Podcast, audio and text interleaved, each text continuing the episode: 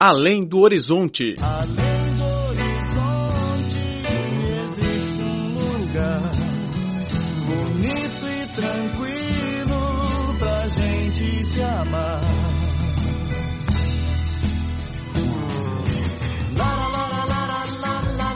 Olá, caro ouvinte, bem-vindo a mais uma edição do Além do Horizonte. Sou Laura Lee. Nos últimos anos, a China vem registrando um crescente número de exposições artísticas com a maior diversidade de estilos. Assistir à mostra, assim como ir ao cinema ou à livraria, se tornou um dos meios centrais de entretenimento dos chineses. O enriquecimento da vida moral incentiva o surgimento de uma nova ocupação, o curador artístico. Yang Xiaobo trabalha como curador. Apaixonado por desenho desde pequeno, Yang frequentou a faculdade de design na universidade e depois entrou numa empresa relacionada à indústria cultural. No seu tempo livre, ele ajudou a organizar exposições para seus amigos e colegas, tendo os primeiros contatos com a profissão de curador. Há mais de 10 anos, ele se demitiu da empresa e iniciou a sua carreira de curador. 策展的目的也是，就是让公众更好的、更容易的先 o objetivo do curador é fazer o público conhecer melhor as obras artísticas. O público precisa de um intérprete, já que o modo de expressão dos artistas muitas vezes é pessoal. A interpretação do curador, no entanto, não deve ser uma interpretação completa da obra artística, mas servir de ponte para que o público possa compreender as obras de certo artista. Nascida nos anos de 1970 no Ocidente, a profissão designa inicialmente os pesquisadores de um museu artístico, de modo a organizar uma exposição bem arrumada, com temas e estruturas nítidas. Em seguida, o título de curador não se limitava apenas aos museus, tendo aplicado em outras exposições. De acordo com o reitor da Academia Central de Boas Artes, Fan Dian, o surgimento da profissão acompanha o processo de reforma e abertura da China, que incentivou significativamente a criação artística chinesa e permitiu a entrada das escolas e ideias da arte ocidental.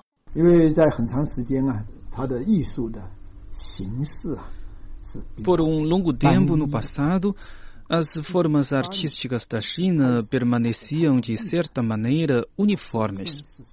A reforma e abertura, iniciada em 1978, permitiu aos artistas a saírem de uma situação meio aprisionada para uma criação livre, com estilo pessoal. Formou em toda a sociedade uma atmosfera de respeito à criação artística e a personalidade específica mostrada por cada artista. As diversas escolas artísticas vieram também para a China, fazendo com que os artistas chineses pudessem enxergar o que se passa na área artística mundial. Na década de 1990, surgiram na China os primeiros curadores artísticos. Para o reitor Fan Dian, o desenvolvimento da profissão no país marca uma revolução no setor de exposição. 当策展人提出一个命题的时候，啊，意味着他对艺术创作的现状 quando um curador apresenta uma ideia, ele já faz um julgamento sobre a atualidade da criação artística. Quando ele organiza uma exposição sobre um tema especial, as obras e seus criadores convidados pelo curador constituem uma expressão artística em resposta à ideia levantada pelo curador. O pensamento próprio do curador influencia os artistas estimulando-os a expressar a sensação sobre a realidade e ajudando-os a formar o estilo pessoal. Ao longo de 20 anos, a importância do curador veio sendo reconhecida pelo público. O Sr. Xue, um adepto da arte, defendeu a importância do curador para uma mostra bem-sucedida. 就我觉得一个展览它的成功与否吧，可能不仅仅是取决于 Parece-me que o sucesso de uma mostra não se deve apenas às obras, como também à projeção do curador. Que obras serão selecionadas, onde será o lugar, como organizar as obras, a luz e a venda de souvenirs, tudo isso vai influenciar a experiência dos visitantes. O curador, para mim, é uma profissão que exige múltiplas habilidades. O curador é, de certa maneira, uma ponte entre os artistas e o público. Se o artista é um ginosofista da arte, o curador é o missionário, disse Yang Xiaobo em brincadeira. Para o curador com experiência profissional de 10 anos, ele disse testemunhar o progresso do setor da exposição e do público. 但到今天，这个局面真的变了，藏家提升 A 了， situação 艺术品的标 realmente 准价格 mudou nos dias de hoje. O nível do colecionador foi elevado, tendo seus próprios julgamentos em relação ao critério, preço e a tendência artística no futuro. A coleção de obras artísticas não é apenas para manter o valor material, como também para atender à afeição pessoal. Os jovens, em especial, sempre estão crescendo. Eles dialogam com você sobre a arte em qualquer hora. Hoje em dia, os curadores são indispensáveis na área artística da China. Porém, o setor também enfrenta alguns desafios, como a falta de profissionais capacitados e do mecanismo de classificação e treinamento. Cinemania, a paixão da China pela sétima arte.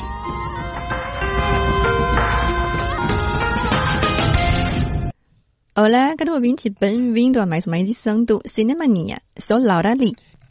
Eu sou Braulio Calvoso Silva e hoje gostaria de apresentar o filme O Último Metrô, dirigido pelo francês François Truffaut.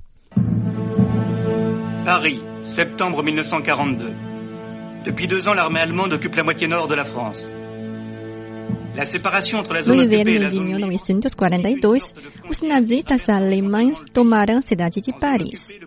O metrô era o único meio de transporte que funcionava entre a zona ocupada e a zona livre. E por isso pegar o último metrô era uma coisa de suma importância para os parisienses. Existia, porém, outra coisa indispensável para eles: ir ao teatro.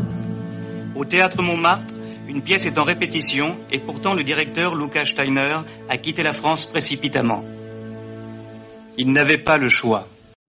O judeu Lucas Steiner era o dono do Teatro Montmartre. No entanto, ele foi impossibilitado de continuar comandando o teatro devido à ocupação dos nazis. E sua esposa, chamada Marion, assume o seu cargo. Lucas disse ao exterior que ele tinha fugido para a América, mas na prática ele manteve-se escondido no abrigo subterrâneo do teatro, continuando a trabalhar na elaboração de peças teatrais. Est-ce qu'il faut vraiment, Jean-Loup, euh, pendant tout ce dialogue, crier Parce que moi, alors vraiment, je, je, je sais pas, ça me paraît faux, je, je le sens mal. Bah écoute Bernard, les notes de Lucas sont formelles. Écoute, cette scène doit être jouée comme un duel. Comme un duel. Je veux bien, mais ça me paraît bizarre. Le prisonnier n'a pas à avoir de reconnaissance envers son geôlier. C'est le docteur Sanders qui fait de vous sa prisonnière. Mais si quelqu'un vous dit simplement, Helena, je vous aime, pourquoi ne pas l'écouter? Mais je n'ai pas le droit d'aimer, comprenez-vous cela? Je n'ai pas le droit d'aimer ni d'être aimé. Non, Helena, non Ces paroles, c'est le docteur Sanders qui vous les dicte. Je vais vous dire quelque chose sur le, sur le docteur Sanders.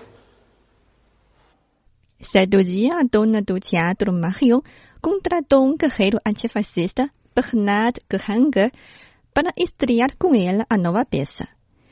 À medida que o tempo foi passando, um sentimento de amor começou a crescer entre os dois. Numa ocasião, Granger descobriu que Marion era casada. Granger resolveu sair para o campo de batalha. Alguns anos depois, Marion foi visitar Granger, ferido nos conflitos, em um hospital na frente de batalha. Porém, Granger parecia frio ao ouvir as palavras afetivas da amante. Os panos de boca do palco abriram-se, ou seja, as cortinas, e tudo foi uma peça de teatro. Quando terminou o teatro, Marion subiu ao palco cumprimentando o público, acompanhada por um lado de seu marido, que ficara morando no subterrâneo por mais de 800 dias, e por outro, o amante Hanger. O diretor do filme, François Truffaut, foi um grande cineasta francês. Ele foi também um dos fundadores do movimento cinematográfico conhecido como Nouvelle Vague, ou seja, Nova Onda em português. Segundo o seu conceito, o filme é uma produção artística pertencente ao próprio diretor. O movimento defendeu também o baixo custo, a interpretação de atores não profissionais, assim como a filmagem nos locais reais, ao contrário dos filmes atuais, que recorrem frequentemente ao uso de alta tecnologia, o movimento de Nouvelle Vague caracterizou-se por dar mais ênfase ao naturalismo e ao realismo, e de não agradar à tendência de mercantilização do cinema. Uma das obras representativas da Nouvelle Vague foi o filme Os 400 Golpes. O drama conta a história de um jovem de 14 anos e é considerado um filme quase autobiográfico do próprio diretor. Tes parents disent que tu mens tout le temps. Bah, non, je mens de temps en temps, quoi. Des fois, ils... je leur dirais des choses qui seraient la vérité, ils ne me croiraient pas, alors je préfère dire des mensonges. Pourquoi n'aimes-tu pas ta mère?